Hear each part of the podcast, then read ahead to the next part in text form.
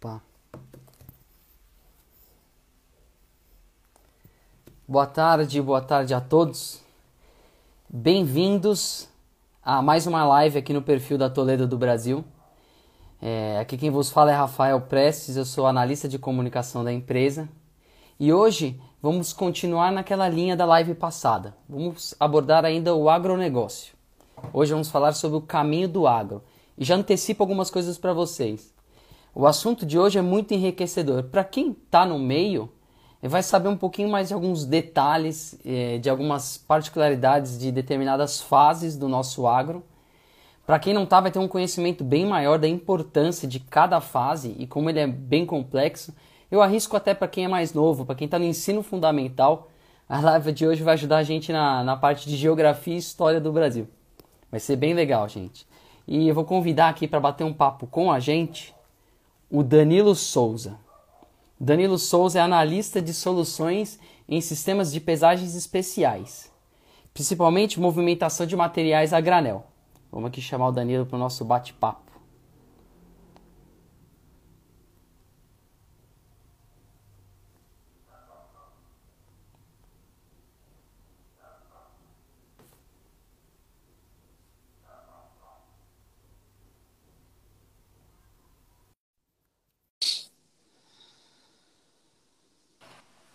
Ô, Boa tarde, Danilo. Rafa, tudo bem? Boa tarde, tudo bom? Tudo bom. Danilo, por favor, se apresente para o pessoal aí. Pessoal, boa tarde para quem está acompanhando a gente. É, eu sou o Danilo Souza, é, eu sou analista de soluções e sistemas especiais para equipamentos da linha de siderurgia, mineração e principalmente linha do agronegócio. Né? Eu estou há 17 anos na Toledo do Brasil, já fiz parte da manufatura, da assistência técnica e agora estou no time de marketing e vendas. Bem legal. Danilo, eu citei aqui no comecinho que a gente fez uma live anterior com o, com o Guilherme sobre por que agro é tudo. Até englobamos um pouco aquela parte da, da propaganda da Globo, agro é tech, agro é pop, agro é tudo.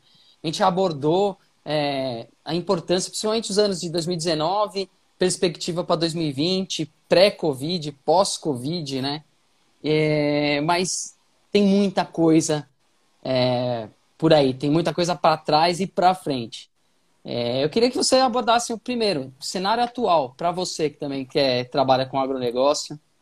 É isso, Rafa. É, para a gente começar realmente a falar do agronegócio, né, do caminho que segue a, a, linha de produção, a gente precisa falar do cenário atual. Né? Então, hoje o Brasil, ele ano após ano, ele vem batendo recorde de é, colheita, plantação e, e safra. Né?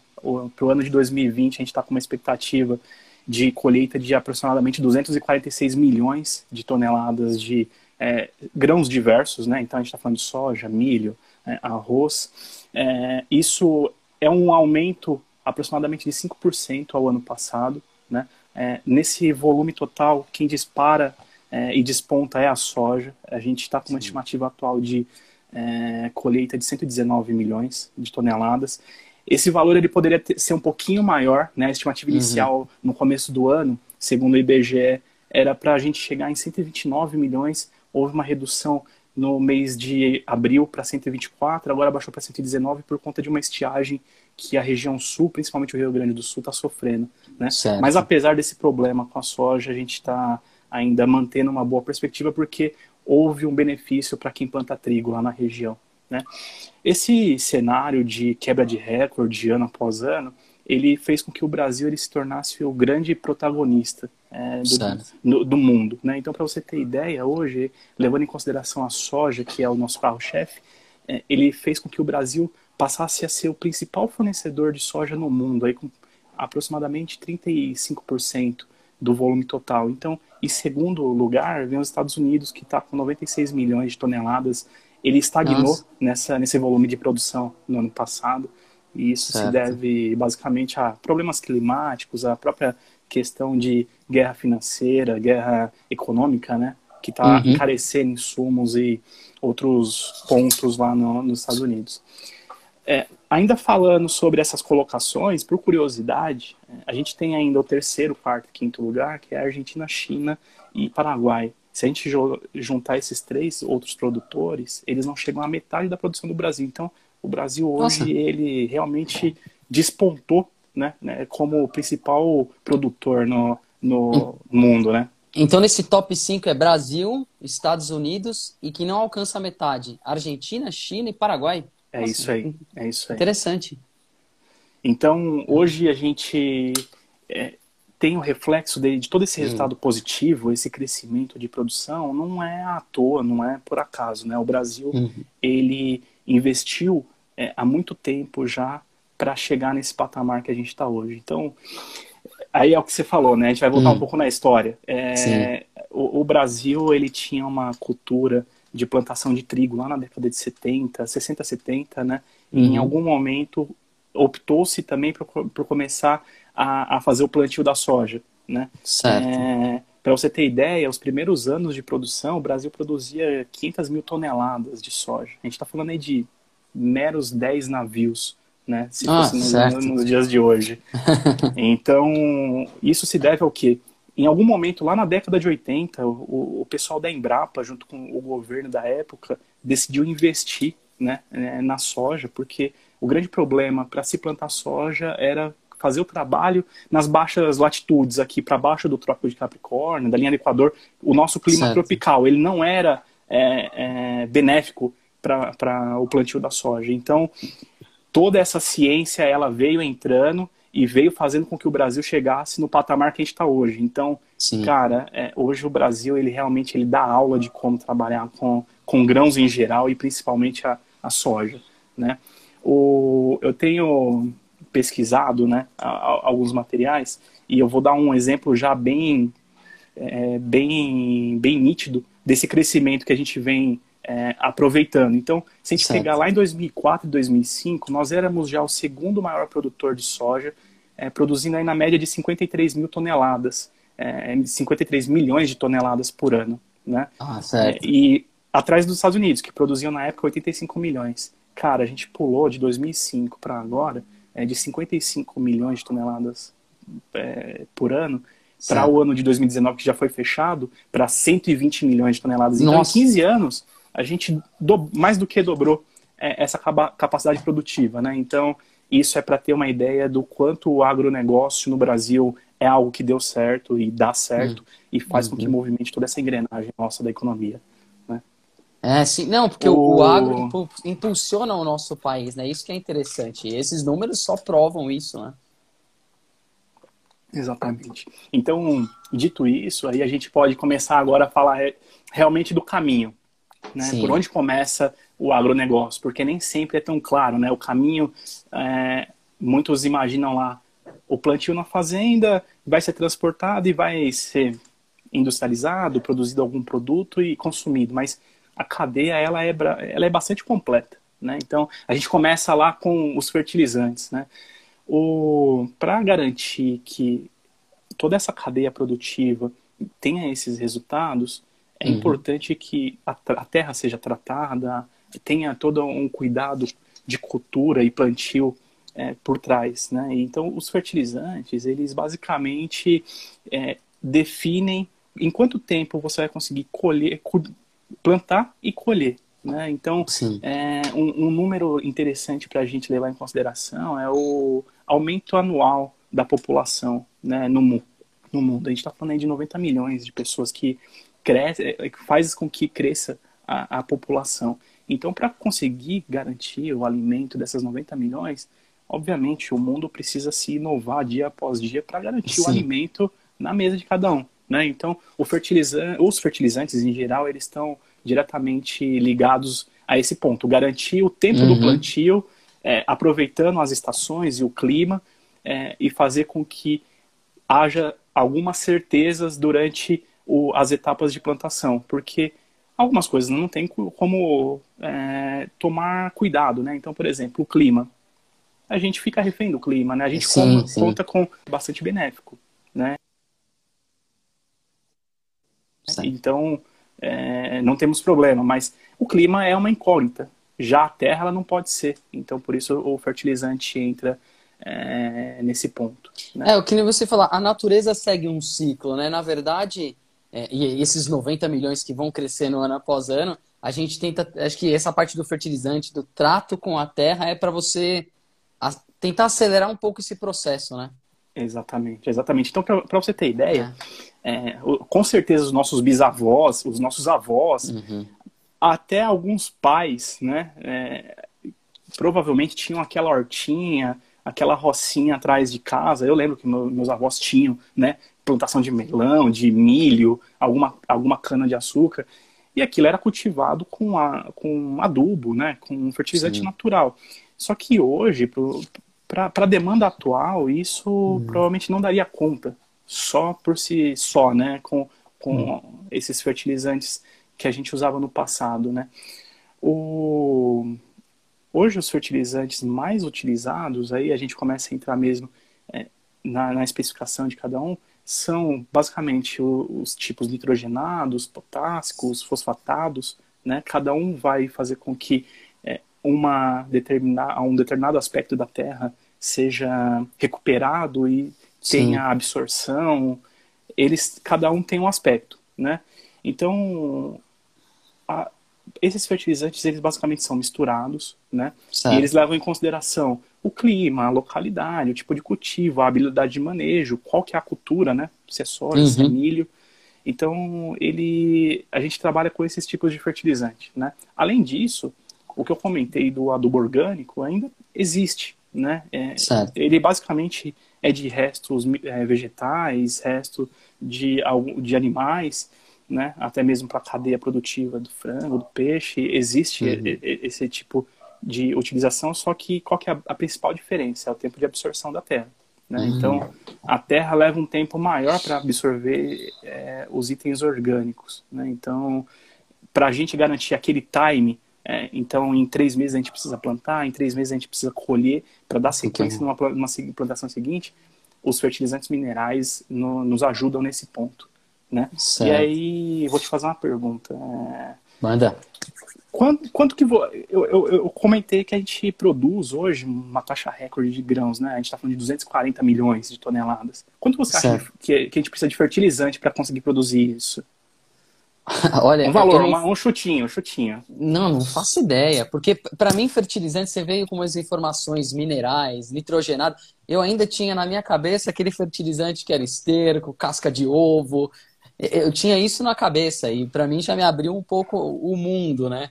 Mas por favor, você tem esse número, por favor, Bom, manda pra gente. A, eu vou falar da safra de 2019, é provável que em 2020 haja um acréscimo, né, por conta das expectativas, Sim. mas em 2019, segundo a ANDA, que é, é a, é a, Associação Nacional de Difusão de Adubos, né?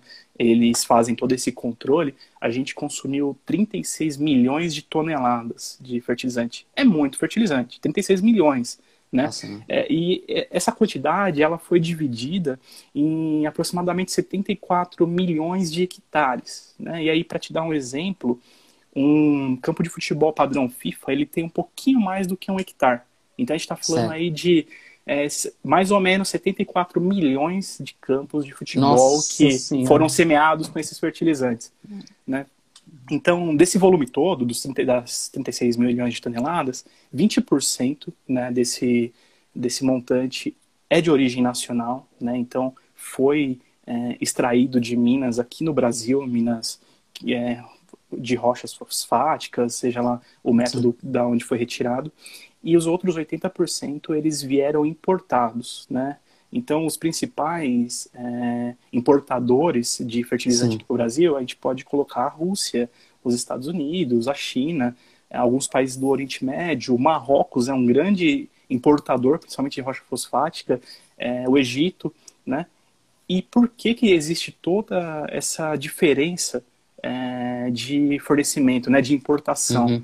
Isso se deve basicamente à parte de tributação. A tributação para o produto importado é uma tributação que ela tem algumas isenções e certo. o que é tributado tem um, uma taxa baixa. Já o produto que é produzido no Brasil, ele tem uma tributação natural aqui do nosso país que acaba impedindo com que haja essa expansão. O Brasil então, teria a capacidade né, de expandir. Ah, ah então 20% é produção nacional Aí a gente pode colocar em, eh, o peso dessa produção, eh, acho que para ser mais vantajoso teria que ter um reajuste tributário, mas enquanto a partir desses 80% importado é porque tem um estímulo para essa importação, né? Exatamente. São vários países eles exportam o, o mesmo tipo de fertilizante ou a gente busca fertilizantes diferentes em determinados países? É, é, essa é uma boa pergunta. Não existe um país que tenha mais fertilizante do que o outro. Então, por exemplo, certo. da lista que eu comentei, Estados Unidos, uhum. Rússia, cada um deles, eles têm riquezas de um determinado tipo de fertilizante. Então, eu comentei dos nitrogenados, dos fosfatados, do, dos potássicos, cada um tem abundância em uma determinada, um determinado tipo, né? Então, uhum. é, eles acabam fornecendo pontualmente o tipo que tem maior abundância. Né? Então, não, é, não, não há um fornecedor maior. Eles realmente, cada um fornece uma parcela da, de, desse montante. E aí, dito isso, a gente já começa a dar um, um, um passo no, no, caminho. Né? Então, como que esse fertilizante chega aqui no Brasil? Basicamente, ele chega de navio, né? É o, é o meio Sim. de ligação Sim. de todos esses continentes conosco. E aí começa o, o, o ponto legal do processo, né? Então, o navio ele atraca no, no, no, porto e como que é feita essa retirada, né? Aí começa a entrar processo. O fertilizante, por ter toda uma agressividade, ele é corrosivo geralmente, tem grabes lá com proteções especiais que pegam o produto do, do, do porão do navio, coloca num silo, joga numa esteira uhum. transportadora uhum. e aí entra a nossa balança de fluxo, o Toflux, que faz lá certo. as pesagens descontínuas de maneira dinâmica, né? É, isso acaba ajudando ao terminal ter um grande controle né, na, no recebimento de produto, na contabilidade e acaba agilizando, porque você não tem que ficar pesando, por exemplo, caminhão a caminhão quando está saindo do terminal. Você já sabe ali em tempo real o que foi descarregado e o que está entrando no seu armazém. Nossa, um dinamismo muito alto, né? Muito Exatamente. é rápido, tem que ser isso para.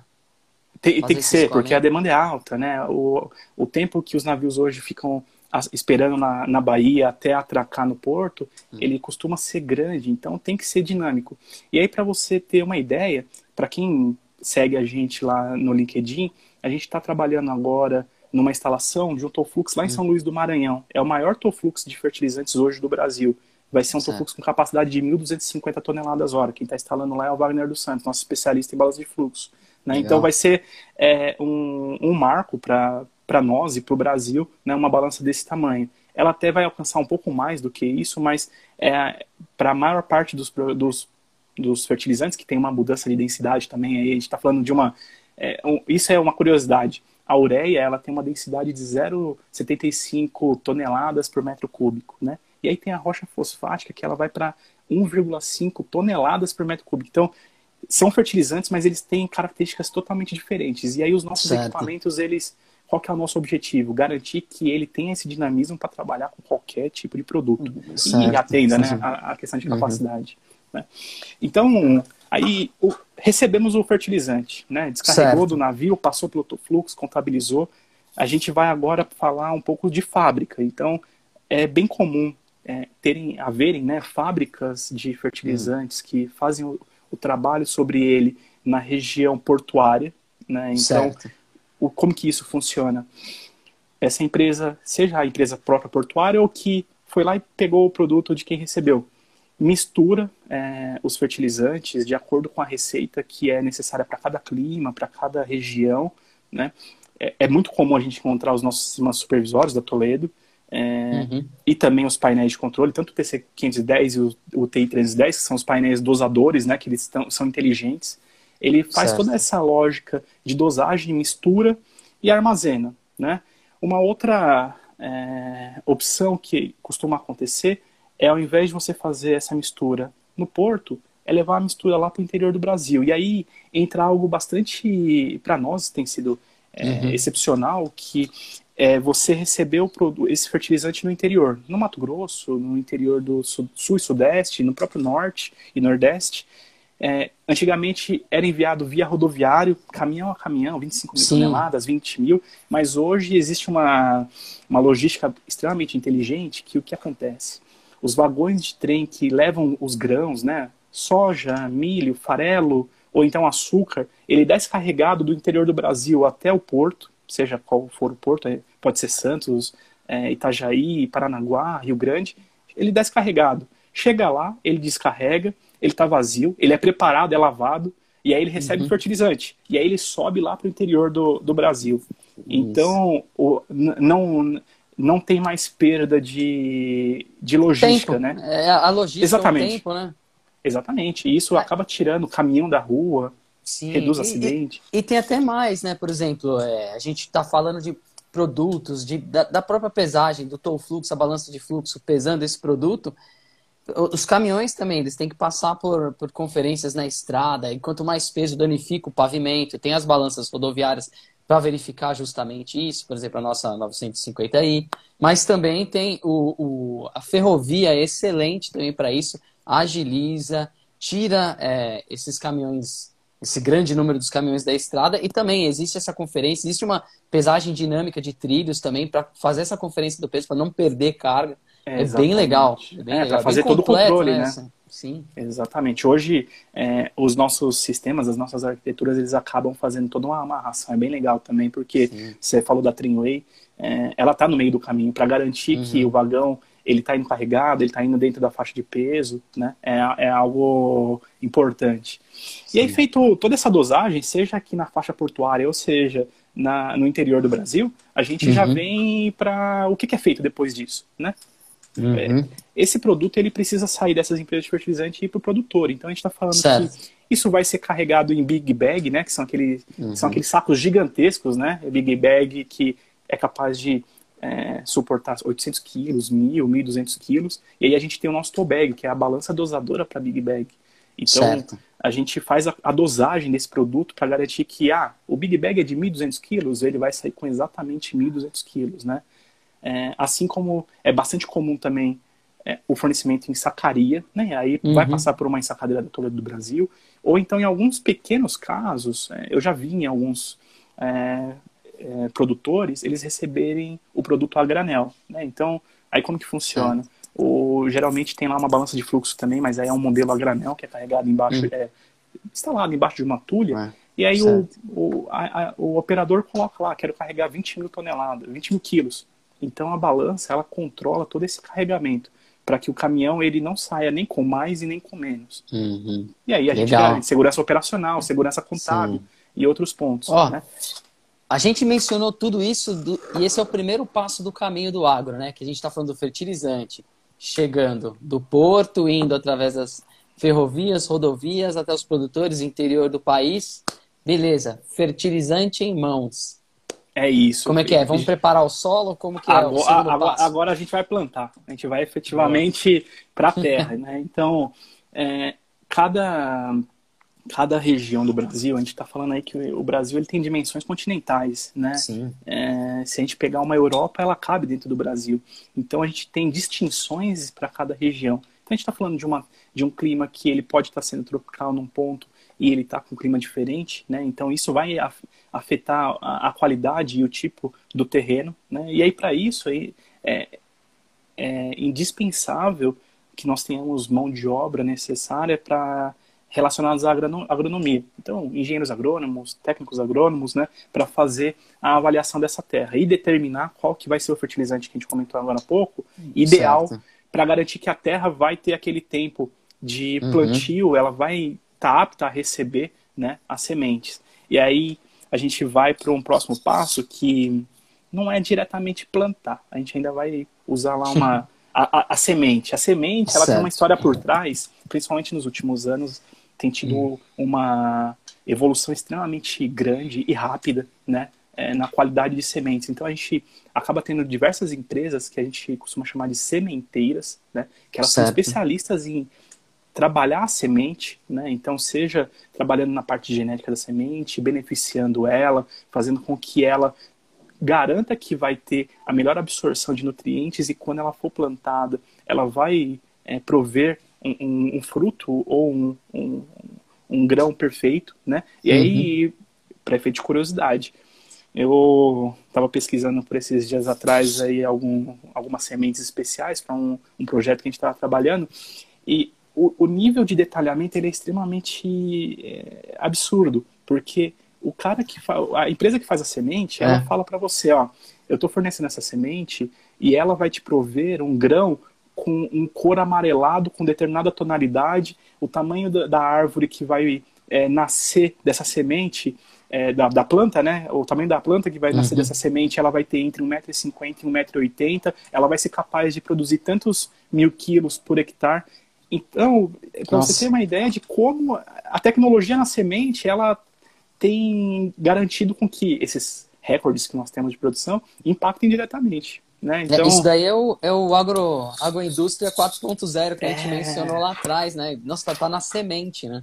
Exatamente, exatamente. E aí, assim como o fertilizante, essas sementes também, Sim. elas passam pela parte tanto de beneficiamento, né, quanto a parte de estocagem e produção. Mas aí, é, dificilmente você vai encontrar isso a granel. Geralmente vai estar em certo. big bag ou em sacaria. Uhum. E uma curiosidade é a seguinte: é, você vai ter lá o saquinho indicando, ó, saquinho de sementes de 2 quilos, de 10 quilos, 20, até 50 quilos, ou um big certo. bag de mil quilos. Mas quem está acostumado com esse meio é, tem uma particularidade. A, a sacaria, né, a informação ela é dada em número de sementes. Então você está comprando Nossa. ali 10 mil sementes, 20 mil sementes, para você também ter o controle de quanto, o tamanho do seu plantio. Né? É, uma, é uma particularidade desse setor que, para quem nunca viu de fora, você acaba é, estranhando num primeiro momento. Né? É, falar, bom, tantas mil sementes, mas será que tem realmente essa quantidade? Tem, porque daí é, os nossos equipamentos, quando a gente pesa e dosa, existe lá Sim. todo o controle de tantas mil sementes por quilo. E para fazer esse controle também, o equipamento, as nossas ensacadeiras, a 9612 a 9615, elas têm essa capacidade, né? E aí eu, eu comentei da semente, é, e a gente tem alguns dados, isso do IBGE. O IBGE, uhum. da mesma forma que ele faz o censo é, da população, a gente, ele tem também o censo agro, né, que ele é feito num espaçamento um pouco maior do que o censo comum. Então, os últimos censos foram em 2006 e 2017. Eu, eu, eu, peguei alguns números, né, eu vou até olhar aqui, ó. Sim. Em 2006, é, o, se a gente levar em consideração a soja, uma, um hectare ele tinha capacidade de produzir até 2.600 quilos. É um pouco menos, mas arredondando, 2.600 quilos por hectare. Né? Então, o produtor plantava e ia colher mais ou menos aquele valor. Já em 2017, esse valor subiu para quase 3.400 quilos. Ou seja, a gente teve um aumento de quase 800 quilos aí é, em 11 anos. E aí o que, que é isso? Sim. É exatamente essa tecnologia, tanto envolvida na semente quanto no fertilizante. Eles trabalham em, em conjunto, né? E aí, uhum. isso a gente falando da soja. Se eu falar o número do milho, ele é ainda mais espantoso, porque a gente passou de 3.600 quilos da produção por hectare para 5.600. Cara, é, é, a gente Muito. consegue colher 2 mil quilos a mais é, do que a gente colhia lá em 2006. Né? Então. É, um... E a gente está falando tipo, de, de, em relação aos hectares, mas a gente tem que levar em consideração também que as cidades estão crescendo. A área urbana está tomando, às vezes, alguma área. Então, a gente está conseguindo otimizar as áreas que a gente tem para produzir mais, né? Para atender mais. Aqueles 90 milhões que vão crescendo ano a ano, né? Exatamente. É, o, assim, o, os recursos naturais que nós temos, eles são uhum. finitos. O, o, próprio espaço, porque essa produção, ela precisa dividir espaço com é, áreas preservadas, o próprio meio ambiente, que não pode ser degradado. Né? Então, a gente está falando, nesse mesmo período, a gente teve um crescimento aí de 70% na área plantada, né? entre 2006 e 2017. Só que, para você ter ideia, aí fica bem evidente, a produtividade ela cresceu mais ou menos 100, 123%, 20, 120, entre 123 e 125, tem alguns números né, uhum. que eles são conflitantes, mas essa é a média. Então, você aumentou em 70% a área plantada e a, produ a produtividade aumentou 120. Então, para você ter uma ideia como o agronegócio ele é maduro e faz com certo. que haja essa evolução. E aí, nesse senso, eu vou falar só um detalhezinho aqui que ele é bem interessante. Uhum. A gente vai, é, toda esse, essa nossa conversa, a gente vai prover um material para montar o e-book, né? Isso Sim. vai ser divulgado depois. E eu vou, a gente está deixando alguns gráficos lá, e eu vou comentar um, um dado de um dos gráficos. Lá em 1970, quando começou a ter esse censo, é, hoje a gente, eu acabei de falar, né, a gente consegue colher até 3.400 3.400 quilos por hectare. O, em 1970 a gente colhia meros 800 quilos, cara. Nossa. Então, olha só, de 1970 para hoje, olha a evolução que uhum. teve. Né? E o, o, mais legal quando o, o, pessoal abrir esse gráfico é ver como é vertiginosa a curva Né? Então isso mostra como nós somos é, maduros nessa área de agronegócio, né? o, o Brasil no Sim. todo. Né? Não, legal. Ó, então, ó, até para recapitular, fertilizantes recebemos no porto, levamos. Agora falamos das sementes, né? Semente toda tratada, é, já toda especificada, toda uma tecnologia em cima da semente. Hora de plantar. Terreno pronto, semente ok, plantação. Esse é o, o próximo passo do caminho. Plantação. Aí eu, eu, vou te fazer uma pergunta. Você já se deparou com a, a, aquela palavra safra e safrinha? Ó, oh, é, sou um pouco leigo nessa parte. É, o safrinha é uma, um termo mais íntimo. O safra é, tem uma diferença. É a safra que é mais bonita, né? Não, não é isso. o, a, a, safra, é, basicamente, hoje nós temos dois tempos no Brasil para poder fazer a plantação, dependendo da cultura, né? Certo. Então, se a gente estiver falando das principais, que seriam é, a soja e o milho, é, uhum. é, a, a, safra ela é o período em que está mais é, propenso a, o, as condições climáticas, né? Então, Sim. temperatura, luminosidade, umidade do terreno, ela, ela é amplamente favorável à plantação de soja, no geral de qualquer produto, mas a soja por conta do seu valor agregado, né? Sim. E a, a, sua importância nas aplicações que é, seguem ela. Já a, a safrinha, e aí a safra, eu vou pegar aqui o, o, os tempos da safra, né? Falando da, do tempo de safra da soja. A gente está falando aí, se pegar lá o Mato Grosso, a gente começa o, o, plantio lá no início de dezembro, vai até o final de, de janeiro, né? De, a gente inicia lá no, no final de, de, no começo de setembro, na verdade, vai até o certo. final de dezembro o plantio. E aí a gente começa a colher em janeiro e vai até o final de abril, né? Esse, esse é o período de safra. Então é o período ideal para quem vai fazer o plantio da soja. Se a gente falar do, do milho, no mesmo período de safra, se a opção for milho para o produtor, ela muda. Né? Então, a safra ela tem uma alteração de acordo com, com a cultura que está sendo é, aplicada. Então, para você ter uma ideia, o, ao invés de começar lá no início de setembro, o, o milho ele começa a ser plantado no final, no início de outubro, vai até o final de dezembro, e aí a, planta, uhum. a, a colheita ela se inicia no começo de fevereiro e se prolonga até o final de junho. Isso é a safra, que é o, o, que costuma dar, ter uma maior produtividade, uma maior produção. Uhum. A gente tem a safrinha né, também. A safrinha é como se fosse o segundo tempo do, do jogo. Né? Então, certo. a gente já fez a colheita do, do principal, a gente tem mais uma janela para fazer uma plantação. E geralmente a gente entra com milho ou com algodão. Por quê? É, o, o, as condições elas são menos favoráveis, principalmente para soja, mas elas uhum. têm boas condições para quem trabalha com milho e com, com algodão, né? Ainda certo. mais o, o, o, milho. O milho é o mais comum, né? Tanto é que nos últimos anos, a, essa safrinha, ela vem sendo chamada de segunda safra, porque vem batendo recorde atrás de recorde, e em alguns momentos ela chega a ultrapassar a produtividade da safra. Né? Então, aí a gente está falando que no final do, do, da safra, já existe uma preparação do terreno e já se inicia um novo plantio e vai até o. segue lá o, o, o tempo, né? Então a gente está falando que seria iniciar a plantação já no começo do ano, não mais no início de setembro, mas começa uhum. a plantação em janeiro, né? Vai até o final de março e começa a plantar lá no meio do ano, no, começa a colher lá no meio do ano, né? Início de maio vai até agosto. Então é, a gente consegue aproveitar o maior tempo possível disponível da terra e aí, entre esses dois caras, a gente tem entre safra, que é ah. a, a, aquela folga, né? A terra merece Sim. uma folguinha também, né? Para poder se recuperar e uhum. ser realimentado ali, ter todos os nutrientes repostos, né? E aí é, é, o que você falou. A gente agora vai lá para colher, para é, quem plantou, planta colhe, né? É, plantou, a gente tem que colher. Né? É, então, ó, teve um, tem um comentário aqui, a gente. Algumas perguntas e alguns comentários a gente está guardando na manga, tá? Não, não deixa passar.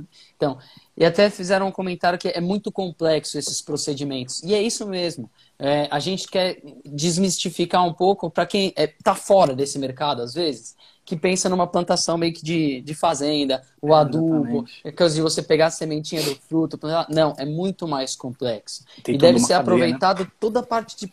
É, todo o procedimento deve ser aproveitado para ter um é, tempo hábil de plantio e de colheita, de transporte, logística. É, envolve muita coisa, envolve muitas soluções. Né? E agora vamos para a colheita, porque não é só colher, né? A gente tem que colher, tem que armazenar e depois a gente vai ter que expedir, distribuir isso daí. Vai né? ter que jogar isso pro mercado, né? Porque Sim. a roda precisa girar, né? Então, é, a, a, gente comentou de toda essa evolução do, da parte de fertilizante, da parte de semente, o aumento de produtividade. Ah, uma coisa que eu deixei passar, o, lá no nosso, no material que a gente vai disponibilizar é, futuramente, Uhum. Tem um link para um anuário da Conab, que é a Companhia Nacional de Abastecimento, né? Que ela é ligada certo. ao Ministério da, da Agricultura. Cara, é um material extremamente completo, que daí ele mostra qual que é o período de safra, entre safra, safrinha, para todos os produtos que são cultivados no Brasil. Então Nossa. você olha aquele documento... Muito rico, documento, né?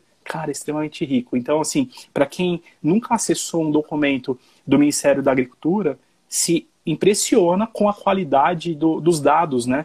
Tanto Sim. dados quanto técnicas, que aí eles também exemplificam técnicas, né, para um, um melhor plantio. Então, vai estar tá lá esse link. Eu recomendo que é, quem está envolvido, queira conhecer um pouco mais, baixe e dê uma avaliada, porque é, acaba abrindo esse, esse leque que a gente enxerga.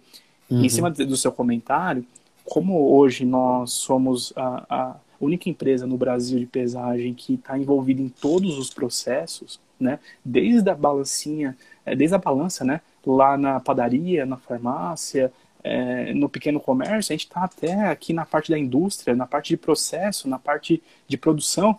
Então, é, essa live ela nos ajuda a compartilhar uhum. esse conhecimento, né? Sim. Porque é bem provável que alguns que estejam, algumas pessoas que estejam acompanhando, elas conheçam muito de determinadas etapas do processo. É, mas nós da Toledo a gente consegue enxergar é, um todo, né? Porque a gente está envolvido uma em todos os segmentos. Macro. Uma visão macro. Obviamente, a gente não consegue detalhar ponto a ponto, mas eu acho que é, é, essa nossa conversa, ela consegue, é o que você falou, ela abre o leque para poder é, entender os pontos envolvidos, né? Então, agora certo. falando da colheita, lá. O é, que, que, a gente pode falar?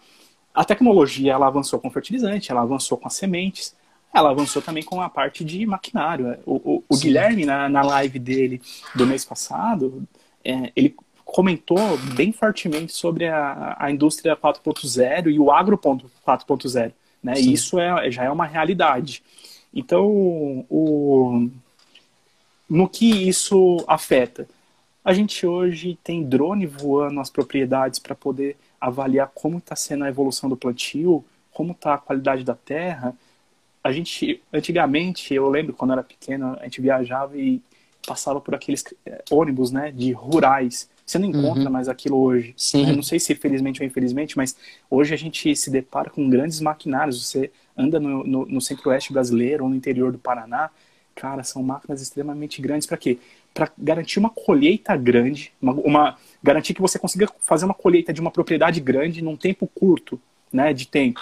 Então, o, isso vai fazer com que, o, ano após ano, por conta dessa evolução, o índice de produtividade de cada propriedade aumente, e aí o proprietário, o produtor, ele precisa é, vir se adaptando, né? Então, se o produtor na última safra ele colheu é, 100 mil toneladas, é provável que ele tenha um aumento para 120. E aí o que ele vai fazer com essa diferença.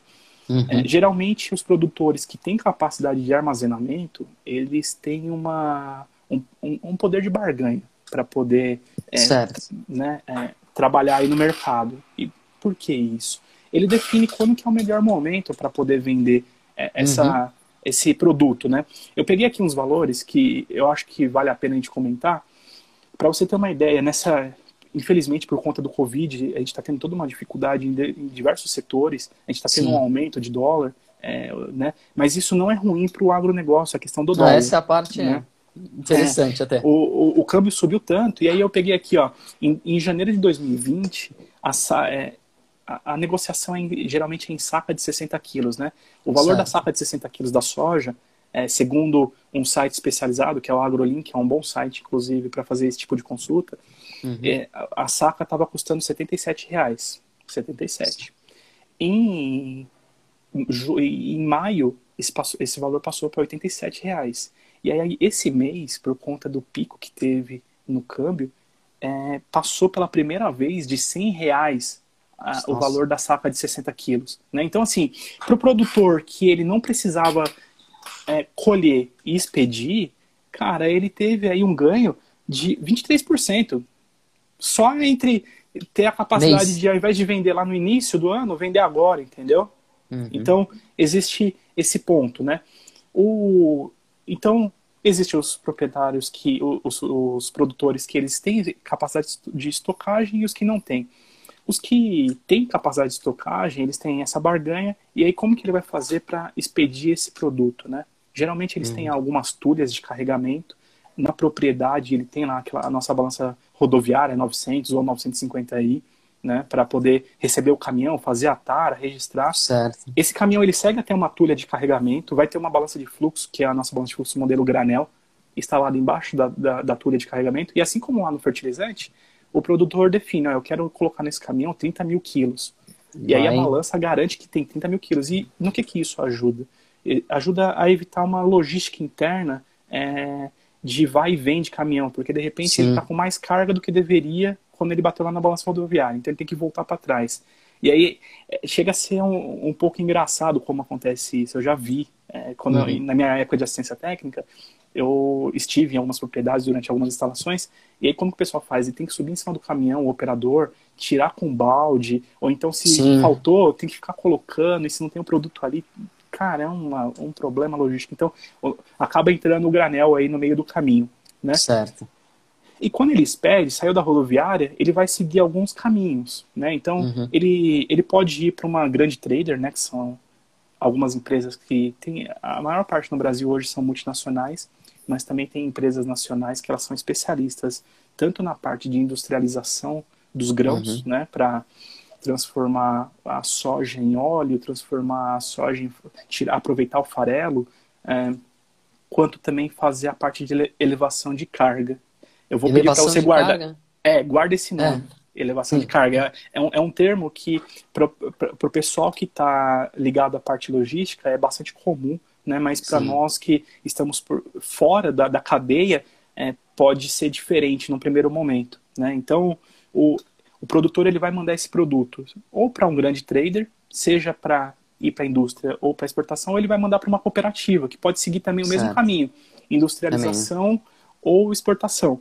Nessa live aqui, infelizmente não vai dar tempo de falar da industrialização, isso vai ficar para um, próximo bate-papo, mas é, a gente vai falar da exportação porque é, é o, o que tem ajudado na balança comercial do Brasil, tem ajudado no PIB, né? É, então, então vamos lá, só para a gente recapitular, para voltar, porque agora a gente chega numa bifurcação, a gente vai seguir um caminho.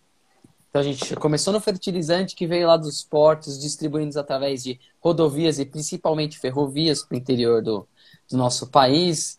É, as sementes trabalhadas, juntamos elas com as terras preparadas, plantamos, colheita feita com o Agro 4.0 ali. E agora começamos a parte de distribuição, traders, cooperativas podendo ir para a indústria ou para exportação e os portos. Vamos pegar esse caminho dos portos agora. É Vamos isso. Lá. Então, é, essa é uma parte que, particularmente, eu sou apaixonado, tanto é que é, é o segmento em que a, gente tem uma grande atuação e, cara, é certo. é prazeroso é, falar sobre isso. Então, os dois caminhos principais são o seguinte: posso falar que tem três caminhos principais, né? Mas um deles está caindo em desuso, que é o caminhão sair do produtor e ir até o terminal portuário, na faixa portuária, uhum. né?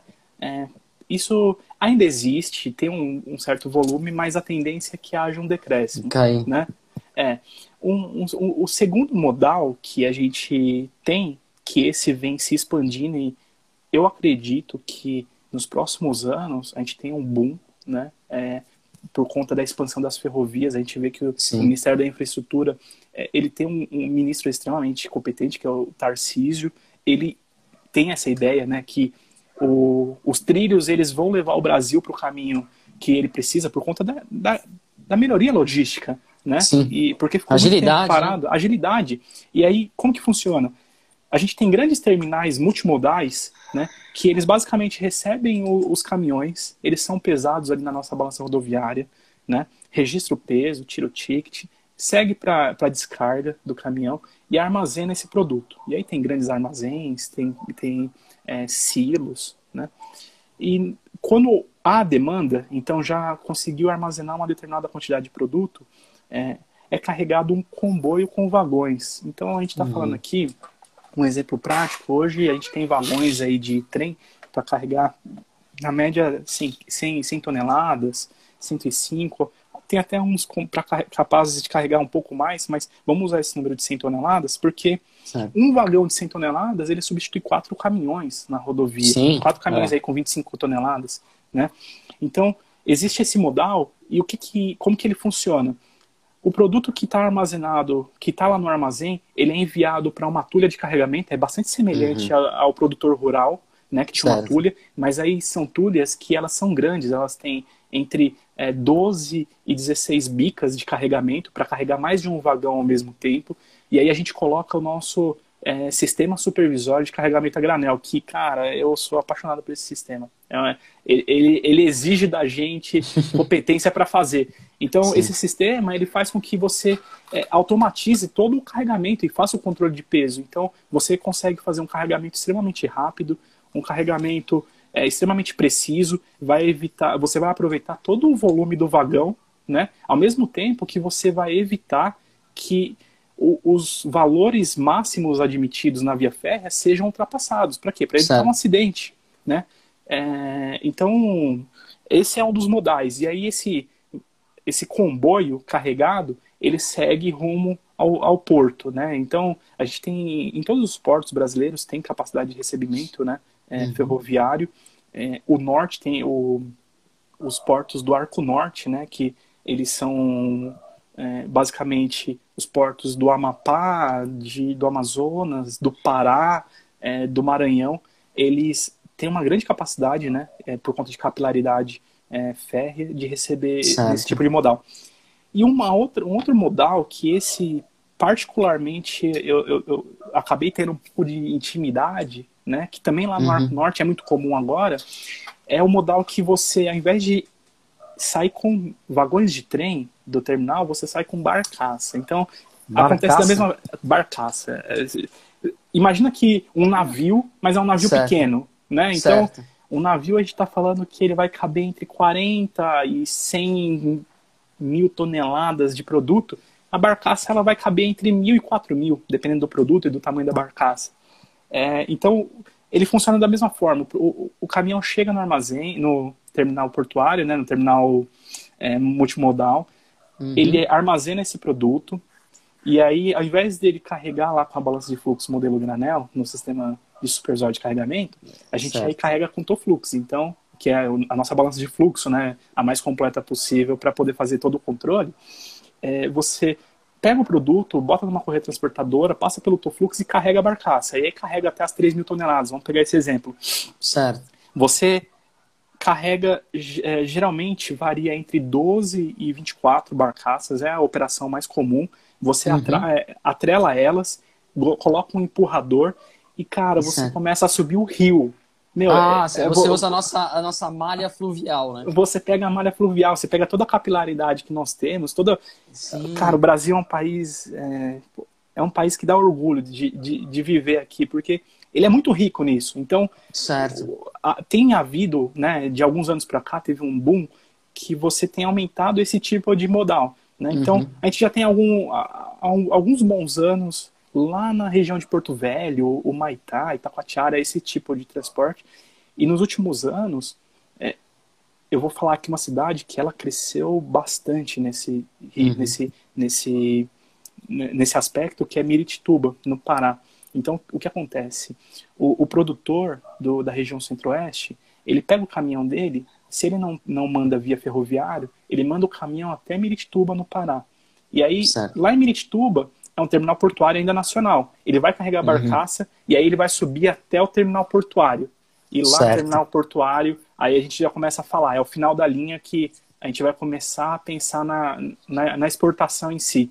Né? Então, é, é, muito bonito de se ver é, esse, essas barcaças subindo no rio, sendo, aproveitando né, a nossa Então, a, a elevação de a elevação de carga são essas barcaças, são esse, esse trem sobre as águas, né? É, de barcos, ah, vamos assim, lá. Pô, esqueci, esqueci de falar da elevação de carga. Elevação de carga é, é exatamente é, é, essas empresas que elas vão fazer ah. o, o, meio do caminho. Então, por exemplo, transpor, né? É, o, o, produtor ele quer mandar o produto dele para fora do Brasil, né? Ou a cooperativa, ou a trader. Então, as empresas elevadoras de carga, ela vai pegar esse produto e vai fazer esse meio de campo. E aí ela vai, ser, ela vai ter a custódia desse produto, né? Ou então essas empresas elas podem comprar o produto do produtor, ela vira uhum. dona desse produto e ela faz a, a oferta lá fora, né? Certo. Então, o, essa, essa é, é, isso que é a elevação de carga. São as empresas uhum. especialistas em fazer esse transporte para para fora do Brasil, principalmente, né? Porque também tem ah, aquele legal. caminho contrário que a gente comentou lá atrás, de sim, pegar sim. o fertilizante e trazer para dentro do Brasil. Né? Certo. E aí a gente chega agora no final da reta. Então, o, é. o caminhão ou ele foi direto para o porto, ou então o produto foi com, por vagão de trem porto, ou então foi de barcaça. Eu vou falar da barcaça primeiro, porque tem uma operação bastante particular que a Toledo ela participa ativamente lá no Arco Norte. As barcaças, quando elas chegam no terminal portuário, é, hoje, para você ter um ganho é, logístico, né, de não ter que ficar descarregando e levando para o armazém, hoje você consegue tirar o produto da barcaça, passa uhum. por um Toflux, né? Contabiliza quanto passou pelo Toflux e já carrega direto o, o navio. Então você certo. tira o produto da barcaça e já coloca no navio. Não precisa armazenar. Porém, quando você não tem a disponibilidade do navio, ou então está chovendo, você não consegue carregar, joga para o armazém, né? E aí também passa por uma balança de fluxo, ou por, um Toflux e joga para o armazém. E aí a gente, assim como o carregamento de vagão, o carregamento de barcaça, conforme a demanda, armazenou uma capacidade X é, de mil toneladas no armazém, vamos carregar o navio. O navio atraca é, no terminal portuário e começa todo o carregamento. E aí eu tenho um dado aqui que ele é, ele é impressionante, ele é, é motivo de orgulho para nós da Toledo, uhum. que hoje 90% das balanças de fluxo, né, dos tow flux que carregam navio no Brasil são Toledo, né, são da Toledo Legal. do Brasil. Então, Legal. hoje nós somos a empresa que tem o maior know-how é, o Toflux ele é um equipamento que ele tem que garantir uma extrema responsabilidade na operação, porque trabalha 24 horas por dia, Sim. trabalha 7 dias por semana, não tem feriado, trabalha 30 dias por mês, os 365 dias por ano. Ele só vai parar durante a troca de porão porque tem que parar. Porque senão ele trabalharia direto, entendeu? Então. É, não, o... a gente chegando no porto mesmo, até lembrando dos caminhos. A gente chegou lá com o fertilizante, o fertilizante passou pelo, por um Tolflux, ou um Tolflux esteve na vida daquele fertilizante. A gente chegou a limpar aquele navio por pouco tempo, porque logo já vai vir uma, uma, uma, uma carga, né? safra, né? uma é, carga que vai passar por esse Tolflux para manter essa agilidade. Então, a gente percebe que é um ciclo muito grande, né? O caminho, na verdade, a gente falou de uma, da reta final, na verdade, é um ciclo, né? Porque Exatamente. ele não para nunca, né? É, ele, e, Muito legal. E, assim, se Deus quiser, nunca vai parar, porque é realmente uma cadeia que faz com que nós todos sejamos alimentados.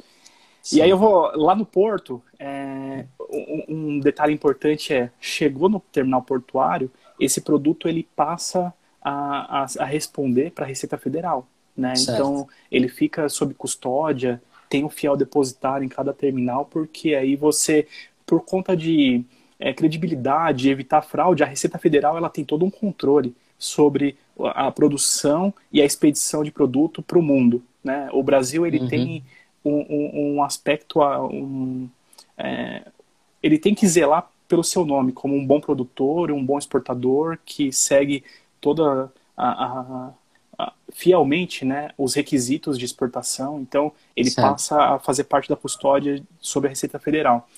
E aí é, eu tenho alguns amigos, né?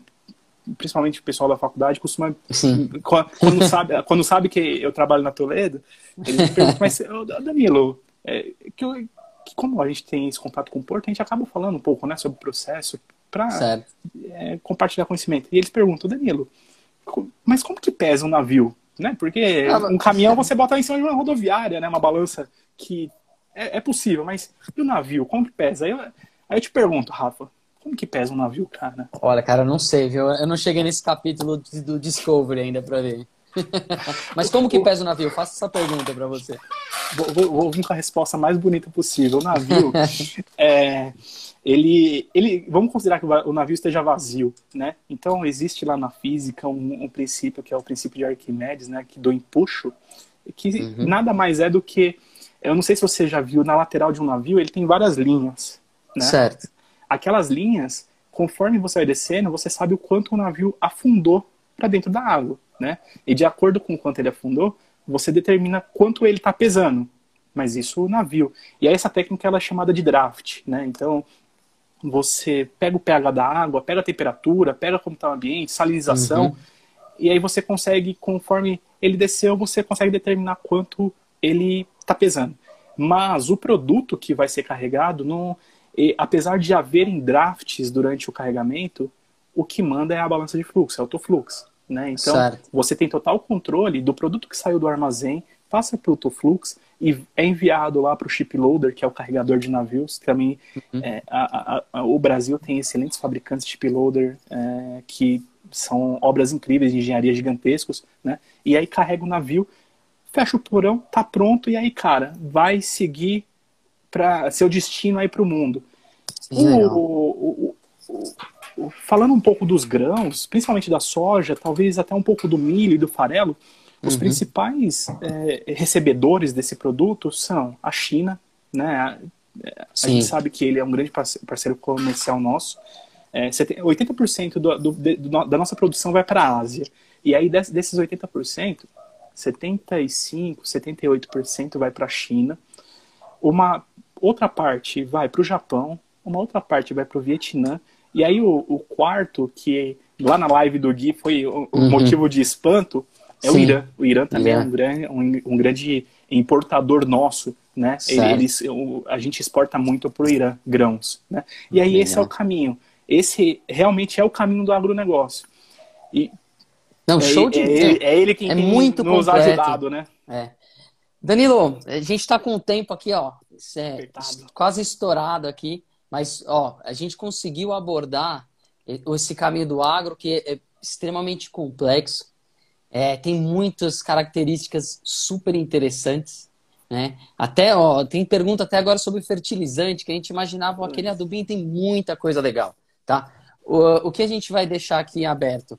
Quem quiser, entre em contato através no perfil da Toledo do Brasil, é, mostra seu interesse, a gente está com um material, um e-book com links, com é, estudos tanto da live passada com o Guilherme quanto essa live agora do Danilo, né? Então, quem tiver interesse, entre em contato com a gente. E eu queria agradecer você, Danilo. Obrigadão pela, pela aula. Eu que agradeço. Viu? Eu quero agradecer especialmente quem está assistindo, porque é um privilégio poder é, compartilhar um pouco do nosso conhecimento. A gente acaba aprendendo quando a gente compartilha, né? É, e eu deixo aqui minha torcida para a gente passar é, logo, brevemente, por essa crise e voltar a tocar cada um na, a, tocar as mãos, né? E torcer para o agronegócio nos ajudar na retomada da economia. É, Sim, tem sido a, a, nossa grande esperança. Ele vai nos ajudar. E ó, para quem quiser curtir é, ou ver mais dessa live depois, ela vai estar no nosso canal do IGTV e também vai estar no Spotify, no nosso Plixcast, tá bom? Gente, muito obrigado, obrigado. Danilo, obrigado pela presença, pela aula. Obrigado você, Rafa. Até mais, pessoal. Um abraço. Até mais. Abraço.